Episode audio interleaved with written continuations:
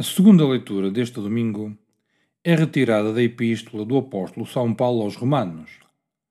Aí o apóstolo reflete sobre as consequências do facto de os judeus terem rejeitado a salvação que lhes foi oferecida em Jesus Cristo.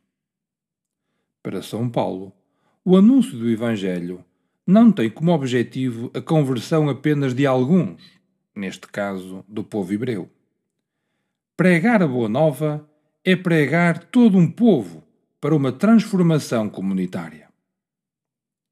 Nem antes os judeus, nem agora os pagãos, podem tomar em consideração a sua prática religiosa para se julgarem privilegiados.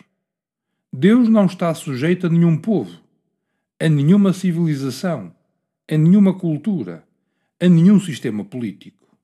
Deus chama todos os membros da humanidade à salvação universal.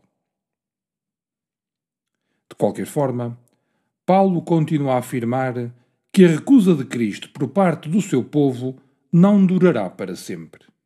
Dias virão em que também os israelitas reconhecerão em Jesus de Nazaré o Messias anunciado pelos profetas.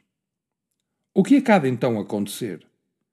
Paulo parece explodir de alegria. Se a desobediência deles produziu um resultado tão positivo, o que acontecerá quando eles também se tornarem discípulos de Jesus Cristo? Será uma autêntica ressurreição dos mortos.